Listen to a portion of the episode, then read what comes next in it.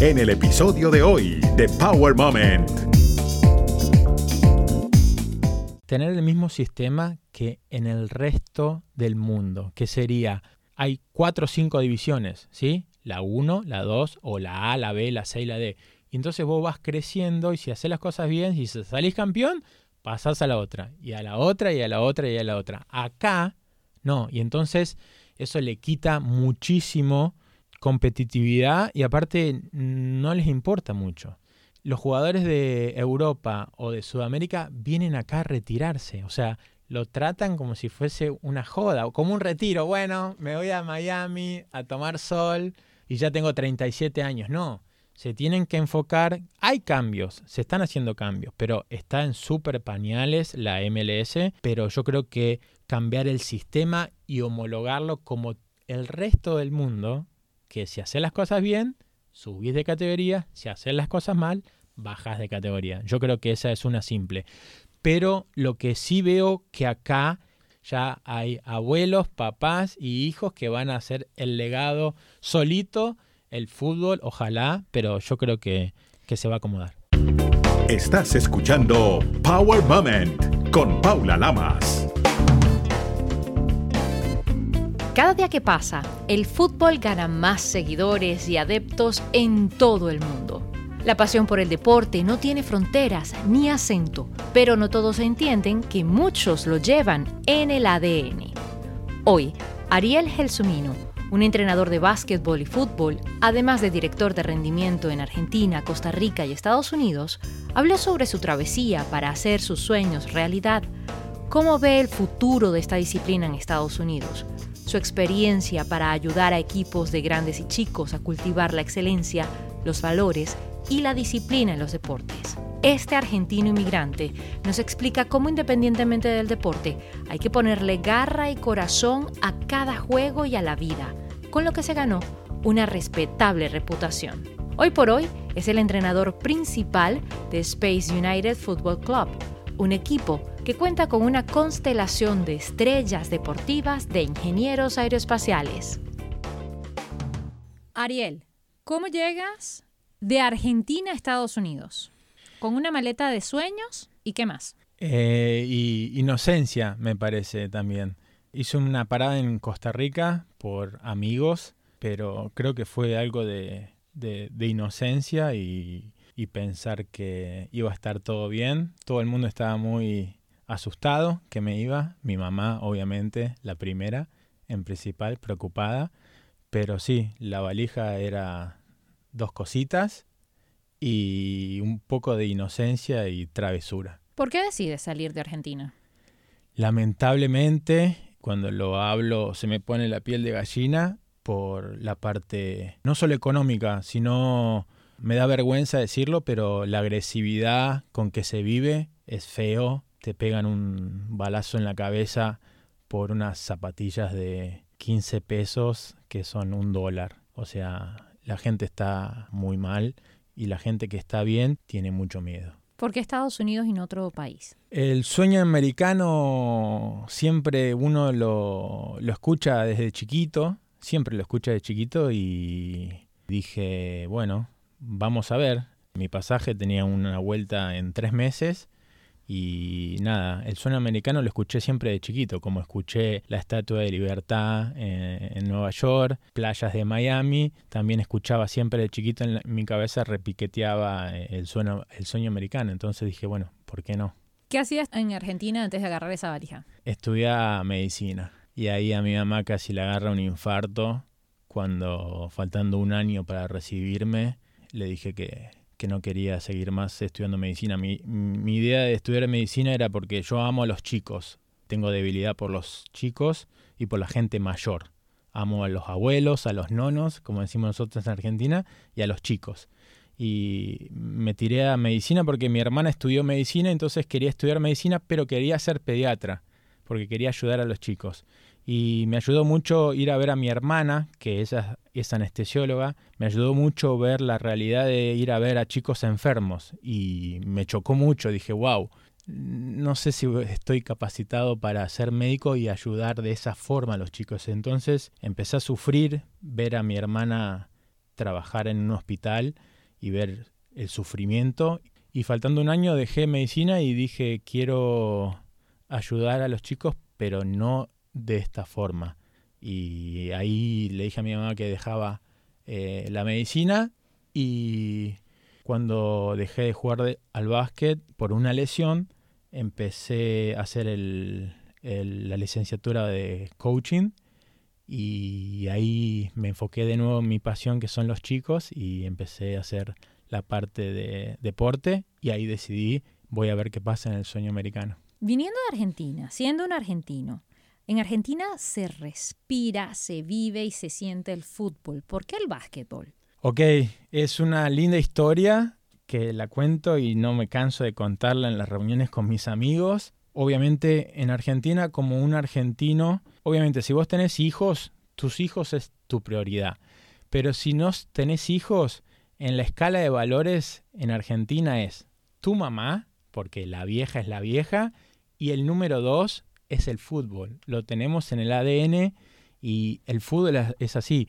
Vos nacés y en, en el hospital está tu tío, tus padrinos, y los vecinos ya con una camiseta de fútbol para ya hacerte hincha de un club con, y, y, llega tu abuelo que también ya te hizo socio de un club. Entonces vos salís del hospital con cuatro camisetas distintas de fútbol, ya sos socio de dos equipos y tenés dos pelotas de básquet, o sea, y de fútbol, perdón. Tenés más pelotas en la clínica que mamaderas, o sea, es, es una locura. Entonces sí, en la escala de valores, repito, si no tenés hijos, como argentino es, la vieja es la vieja, y después el fútbol. Así de simple. Obviamente, mi papá, yo tenía cuatro años, me lleva a dónde? A jugar al fútbol por primera vez, obvio. Yo llego a jugar al fútbol y ese día se larga a llover y estaba llena de barro la cancha. Y yo quería ser arquero. Entonces fui al arco. Llegué embarrado desde la punta de la frente hasta la punta de mis zapatillas, de los botines. Y cuando llegué a, a mi casa todo embarrado, mi mamá me dice, me mira así, me dice, metete ya a bañar y le dice a mi papá, si vos querés que tu hijo siga jugando al fútbol, lo vas a bañar vos y vas a limpiar el auto vos y vas a limpiar todo este barrial desde la punta de la puerta hasta el baño. Y entonces, bueno, al otro día yo sin entender nada, yo iba al otro día a mi segunda práctica de fútbol, mi papá me subió al auto y yo veía que no íbamos a la cancha de fútbol y terminé en una cancha de básquet porque mi papá dice, eh, sí, jugás básquet. Y bueno, yo dije, bueno, en mi inocencia empecé a jugar al básquet y me gustó mucho y nada, así fue mi historia de mi fracaso futbolístico. fracaso futbolístico que te llevó al básquetbol y a ser muy bueno. Cuando llegas a Estados Unidos, ¿qué haces? ¿Cómo enfrentas la vida? lo que salga, empezar a, a, trabajar de lo que salga. Tuve la suerte, soy un gran creyente de que tenés que estar en el momento indicado y cruzarte con la gente indicada. Y bueno, se me cruzaron dos personas acá en Estados Unidos que fueron una, la primera que te dio la primera mano, que me, dio hospedaje y me dio trabajo en un, en un restaurante. Como la mayoría de todos nosotros, yo creo que el 99% pasamos por un restaurante. Pero tuve suerte porque no, no tuve que ir a la cocina. Justo uno de los chicos del salón se iba y entonces entré como camarero, como mesero, así que bueno, es así. Y la otra, bueno, después más adelante tuve la suerte de, eh, por las cosas del destino, de, encontrarme con el director de un colegio en Los Ángeles, en Santa Mónica, que no sé, todavía yo no sé, no entiendo cómo me vio, sabía que yo era profesor de básquet y conocí un poquito la historia mía de lo que me gustaban los chicos y, todo eso. Y un día, no sé cómo, recibí un mail y me dijo que me quería hacer una prueba para tener unos chicos de 5 y 6 años en Estados Unidos en el colegio de básquet. Y yo llegué y fiel a lo que somos nosotros del sur. Yo digo del sur desde México para abajo en Argentina, yo siempre llamo el triángulo del sur, la gente del sur. Eh, yo cuando llegué terminé jugando con los chicos, abrazándolos, eh, ser uno más. Y terminé la práctica y me fui. Y esta persona me dice, Ariel, creo que te tenés que quedarte.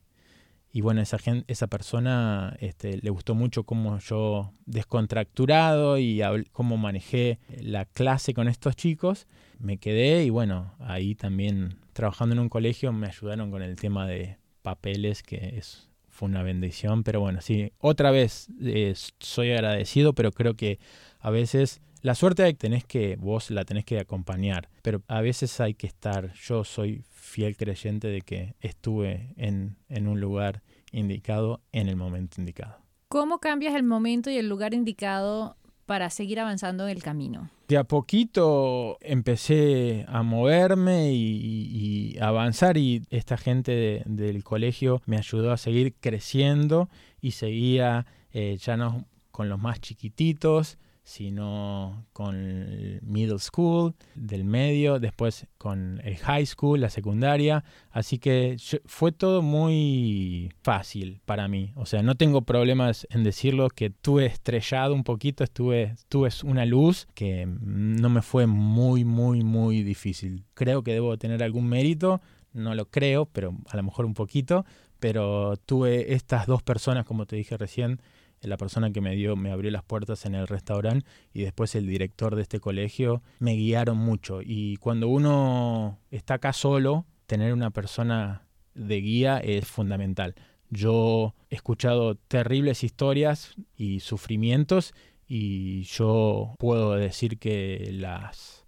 No fue que las evité, tuve momentos difíciles, pero teniendo dos mentores o guías eh, se me hizo muy, mucho más llevadera. ¿Cómo empleas o cómo te ha servido tus conocimientos de medicina en este campo de entrenador o coach? Mucho en el tema de la adrenalina. En momentos críticos hay que estar frío y yo tengo el corazón que me explota, pero tengo la adrenalina que la sé manejar muchísimo. Entonces, la medicina me ayuda en ese sentido, manejar con la vida y la muerte durante mucho tiempo, ver enfermedades y ver muchas cosas, ayuda y lo tengo en lugares muy registrados que en momentos de ebullición hay que pensar con la cabeza y la adrenalina la tenés que bajar y, me ayudó muchísimo y sí, soy bastante cerebral. Y en cuanto a mm, tus muchachos, no sé, si se lesionan o algo, ¿sabes cómo reaccionar? ¿Todavía utilizas la medicina? Sí, todo el tema de los primeros auxilios, el CPR, todo eso, eso sería, es muy fácil para mí, digamos, aplicarlo en ese sentido, sí. Hay quienes dicen que trabajar con niños es complicado, pero hay otros que dicen que no, que trabajar con los adultos es complicado. Para ti, ¿qué es más complicado y qué es más fácil y por qué? Lo más complicado no son los niños, son los papás. Así de simple. Los chicos, yo siempre les digo que venimos a, disfrutar en una cancha de básquet y si vos les sacás a los papás que están gritando y los ponen nerviosos, los chicos la pasarían 10 veces mejor y sus rendimientos también pasarían mejores. Pero los papás no entienden. Me he encontrado hace tres o cuatro semanas atrás con una persona en Clubhouse que está haciendo un par de módulos para educar a los papás cómo ser, cómo ir a ver un partido de tu hijo. Me pareció brillante. O sea, wow. Yo creo que la clave es esa. Para mí trabajar con chicos es una bendición, no es un trabajo, lo disfruto mucho. Como son más chiquitos, son más coachable. Los podés entrenar más fácil. Cuando son más grandes, yo tengo que hacer la psicología inversa. Si yo quiero que los chicos vayan para la derecha, les tengo que decir, vayan para la izquierda, porque si yo digo vayan para la izquierda, ellos te dan la contra y van para la derecha. Entonces tienen que hacer psicología. Cuando son más chicos, que no tienen esa maldad, si se puede decir, porque los chicos no tienen esa maldad. No están moldeados. Exacto, son más fáciles de, de chiquitos, vos ya los vas moldeando. Es como ir, como nadar o ir en bicicleta. Cuando vos sos chiquito, es mucho más fácil el proceso. Entonces vos los moldeás a tu manera. Pero me quedo toda la vida con los chicos más chiquitos. Pero de nuevo, el 85% del problema no son los chicos, son los papás. De hecho, ahora que lo mencionas, también tienes una hora fija en Clubhouse y tienes la posibilidad de interactuar con otras personas. Tienes esa vena de comunicador también.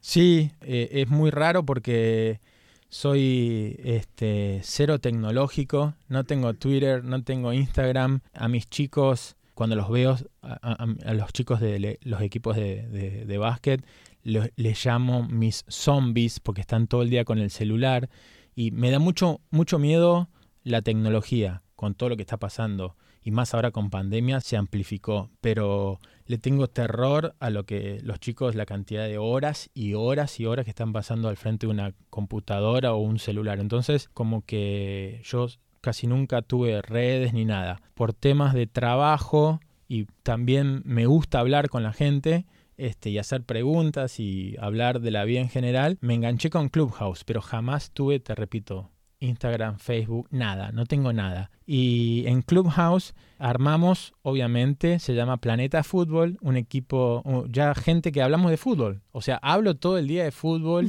nací con una pelota al lado de mi, en mi cuna y me junté y abrí una sala y me encontré con gente maravillosa que habla también de fútbol como nosotros y nada, es un grupo de amigos que hablamos de fútbol de la actualidad y ya llevamos 30 capítulos y es un éxito y estamos súper contentos y uno de los chicos que ya somos como varios gente que todos los martes y los jueves nos juntamos a hablar de fútbol y otras cosas, pues ya nos hicimos amigos. Uno de los chicos dijo, en el programa 100, que creo que va a ser el 22 de febrero, sacó la cuenta de martes y jueves. Martes dice, vamos a juntarnos todos a comer un asado y vamos a hacerlo presencial. Así que... Porque no se conocen en persona. No nos conocemos, exacto. Clubhouse es una cosa que es simplemente la voz, pero me llamó mucho la atención, me llama la atención la conexión con la voz.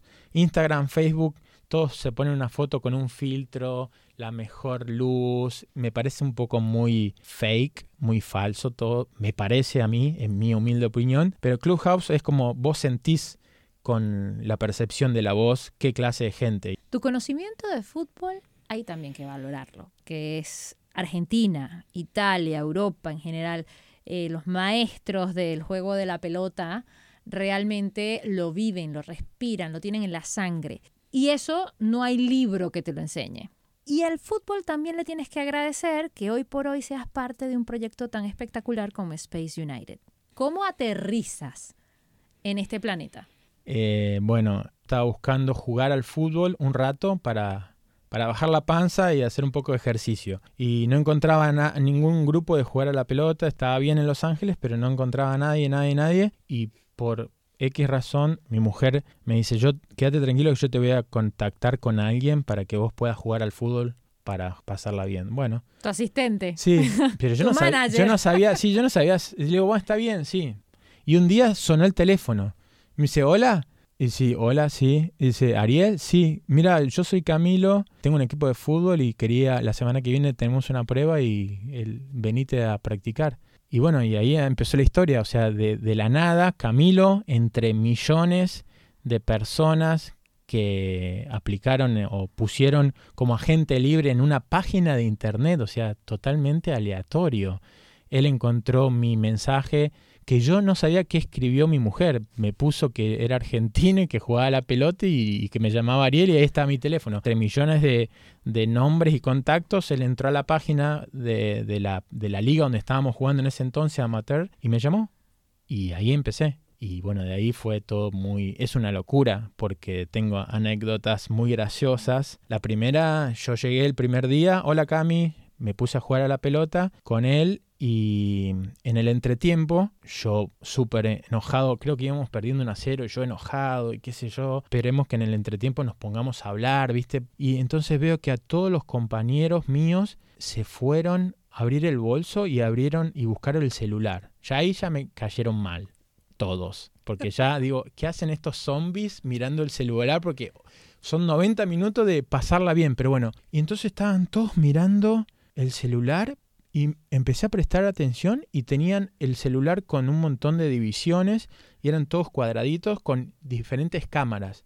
Una cámara estaba enfocada a la Luna, la otra a Marte, la otra a un satélite. Y yo le digo, ¿qué es esto? Y me dice, ah, no, dice, te quiero contar, eh, el equipo este es de ingenieros aeroespaciales y todos estos chicos están chequeando todas las cosas de, de trabajo. Y le digo, ¿cómo? Y ahí me contó la historia de de Space United, que la mayoría de los chicos eh, son chicos eh, ingenieros en aeroespaciales y bueno, ahí empezó. Y la segunda anécdota muy graciosa fue un día que llegamos a jugar a un partido, un domingo, y llegué yo y llegaron dos personas más, creo éramos cuatro y necesitamos once para jugar el partido. Y le digo, ¿qué pasa? Dice, no, lo que pasa es que hoy hay un lanzamiento y los chicos creo que se fueron todos a ver el lanzamiento del cohete. Así que, este, sí. Así que Como niños chiquitos, se dejaron solos con la pelota. Nos dejaron solos, nos dejaron solos. Creo que llegamos a siete, algo así. Me parece que, como siempre, Cami, que es un fenómeno, eh, llama y tac, tac, tac, consiguió a siete personas y bueno, por lo menos perdimos 20 a 0, pero pudimos jugar el partido, éramos 7. Pero sí, estaban todos, algunos fueron al lanzamiento, otros estaban en su casa como viendo el Super Bowl, una cosa así. ¿Has ido a algún lanzamiento tú? No, es una cosa que Cami me lo debe y me tiene que llevar. Digamos que tú eres el cable a tierra de todos estos ingenieros aeroespaciales que viven por allá arriba. Y el fútbol es ese cable. ¿Cómo logras organizar y hacerles entender que el fútbol es más que teoría y que reglas? Es el challenge que tenés más grande, porque esto yo no, no lo puedo explicar porque lo tengo en mi ADN. Entonces es algo muy natural esto se tiene que vivir, es una pasión. Entonces, vos podés enseñar, vos podés transmitir, pero es muy difícil. O sea, yo soy consciente que es, muy difícil. Cuando uno lo vive, es totalmente distinto y, el entorno te ayuda. Y entonces mi, mi, challenge más grande es ese, que no, no es fácil porque a veces sos demasiado emotivo y te miran con cara rara diciendo, wow, ¿en serio? Para un poco, no tanto. No es un drama o muerte. Y nosotros sí, a veces lo tomamos. Yo cuando pierde Boca en mi equipo de Argentina, estoy con cara de enojado, para no decir otra cosa, eh, por dos o tres días. Y mi mujer no lo puede entender. Mi mujer es de acá de Estados Unidos y ella no lo puede entender. Después de tanto tiempo lo empezó a entender un poquito, pero no lo entiende. Si gana el equipo, estamos todos felices. Si pierde, ella ya sabe que me tienen que dejar dos días sin hablar. La MLS es nueva, está en pañales. De hecho, los jugadores de Europa que se quieren retirar vienen para acá. Entonces, ante ese panorama que te estás encontrando acá, digamos, ¿cuáles serían las cosas que se deberían hacer y que no se deberían hacer en el fútbol acá en Estados Unidos y a nivel local, digamos? Yo creo que no sé si hay que hacer tres cosas. Yo creo que una que sería muy importante es tener el mismo sistema que en el resto del mundo, que sería, si vos haces las cosas bien, subís a una categoría y si haces las cosas mal, bajás de categoría. Eso le va a agregar dramatismo, pero que se entienda, en el buen nivel, ¿sí? en, el buen, en el buen sentido. Entonces, dramatismo, porque acá el que tiene más plata pone la plata, pone el cheque y es una franquicia. Entonces, si vos ganás 10 a 0, está todo bien. Y si perdés 10 a 0, está todo bien porque entonces... Y no, está mal. Acá lo pasa con la NBA, con el béisbol, con todo. Entonces, ¿por qué no hacen una liga como en el resto del mundo? Porque en el resto del mundo, en Argentina, en Colombia, en todo el mundo, hay cuatro o cinco divisiones, ¿sí? la 1, la 2 o la A, la B, la C y la D. Y entonces vos vas creciendo y si haces las cosas bien, si salís campeón, pasás a la otra, y a la otra, y a la otra, y a la otra. Acá, no. Y entonces eso le quita muchísimo competitividad y aparte no les importa mucho. Otra cosa que acabas de decir vos, si te salió de la nada, es que los jugadores de Europa o de Sudamérica vienen acá a retirarse. O sea, lo tratan como si fuese una joda, o como un retiro. Bueno, me voy a Miami a tomar sol y ya tengo 37 años. No, se tienen que enfocar. Hay cambios, se están haciendo cambios, pero está en súper pañales la MLS. Pero yo creo que cambiar el sistema y homologarlo como el resto del mundo, que si haces las cosas bien, subís de categoría, si haces las cosas mal, bajas de categoría. Yo creo que esa es una simple pero lo que sí veo que acá está el poder adquisitivo y las facilidades. Yo le contaba a mis chicos en, en, básquet que yo cuando jugaba al básquet tenía una pelota y éramos 40 chicos. Entonces nos matábamos para jugar y agarrar esa pelota. Acá los chicos, vos los ves que llegan al gimnasio con los audífonos, el, celular, el iPhone, eh, tienen tres pelotas, las mejores zapatillas. Entonces se está desaprovechando la cantidad de recursos que hay acá. Estados Unidos tiene mucho este, y es lamentable que no lo, no lo estén aprovechando, porque acá hay abundancia de, equipos y, de cosas. Yo, este, cuando jugaba al básquet, no tenía un preparador físico hasta que después fui profesional, pero cuando era chiquito no tenía un nutricionista, un psicólogo, una profesora de yoga. Acá los chicos tienen 10 o 12 años y ya van a un gimnasio y si tienen una lesión los ponen en esas heladeras con hielo y se recuperan una lesión en tres días y le hacen láser, ultrasonido. Entonces, acá tienen todo para, para hacer una gran liga. Ojalá que algún día la puedan hacer, pero 100% eh, con vos cuando decís que están en pañales. Has abierto un panorama porque es lo que está sucediendo y de alguna manera a pesar de que el fútbol es nuevo y lo están empezando a tomar como en serio, eh, se prostituye de alguna forma. Pero, ¿qué podemos hacer nosotros para que se respete más el fútbol? Yo creo que de acá a 20 años, solito el fútbol se va a acomodar en el nivel que se merece. ¿Por qué? Porque eh, la cantidad de, población que tenemos acá en Estados Unidos, la latina es inmensa. Entonces ya ahora ya hay hijos de hijos de hijos de latinos. Y eso está en la sangre. Entonces vos podés ver ahora un tremendo crecimiento. Sigue siendo estando en pañales, este, como yo con mi hijo Lolo, cuando él nació, yo ya le puse al lado de la mamadera, le había puesto una pelota de fútbol. Y esto eh, ya eh, esto es cuestión de tiempo, es algo genético. Ya nosotros es un legado que vamos a empezar. Entonces ya hay abuelos, papás y hijos que van a hacer el legado solito, el fútbol, ojalá, pero yo creo que, que se va a acomodar. Te pregunto, si se homologa de alguna forma eh, la MLS, el fútbol aquí en Estados Unidos como en otras partes del mundo, ¿no caería en la misma red de corrupción que estamos viendo tanto en Europa?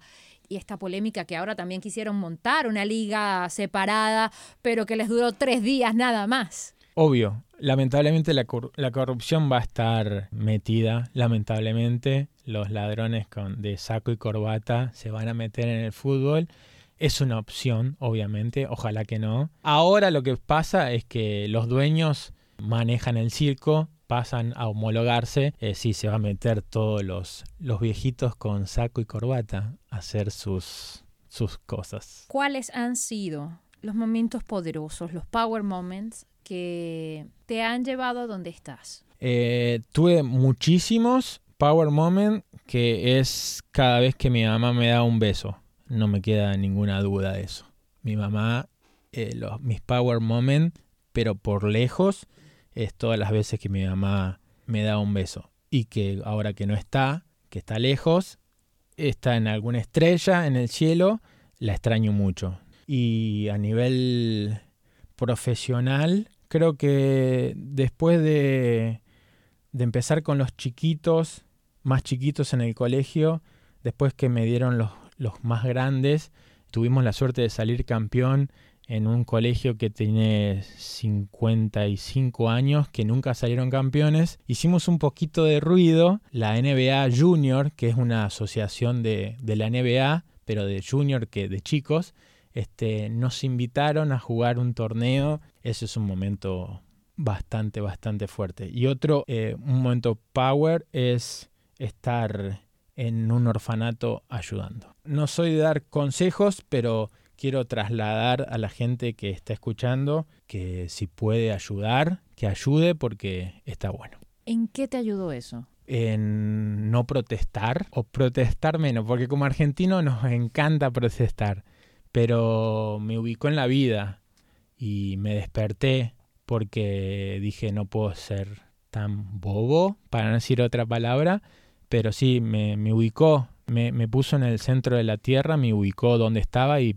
y la otra es que después de un cierto tiempo de estar ayudando, que uno ayuda para el, el prójimo, también aprendí a que cuando ayudo también te hace bien a vos. Y eso, eso es una terapia buenísima.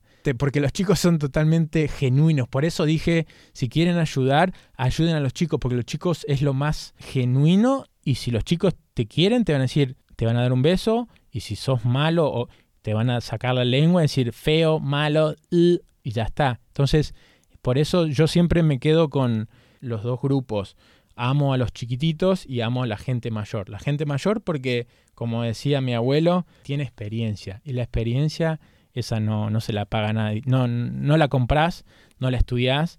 Entonces a los, a los abuelos hay que respetarlos por la experiencia, que ellos saben que eso no se compra y hay que escucharlos. Ariel, muchísimas gracias por estos minutos. Seguramente tu madre, donde esté, está súper orgullosa de ti. Gracias por la buena onda, por el conocimiento y sobre todo por ayudar a tener un mejor futuro en este planeta porque estás ayudando justamente a nuestros hijos. Muchísimas gracias y los quiero invitar a todos a que eh, si tienen un tiempito a, ver eh, lo que estamos haciendo con Space United Football Club, que estamos tratando de ayudar a las minorías y también este, cualquier duda, ahí pueden eh, revisar nuestros canales de los medios, de Twitter, de Instagram, y agradecerte, Paula, la deferencia y el buen trato y, lo bien que, que la pasé acá. Recuerda seguir a Power Moment en las redes sociales, arroba Power Lamas, en Twitter e Instagram, y en Facebook, Power Moment with Paula Lamas. Esta es una producción de GGSI.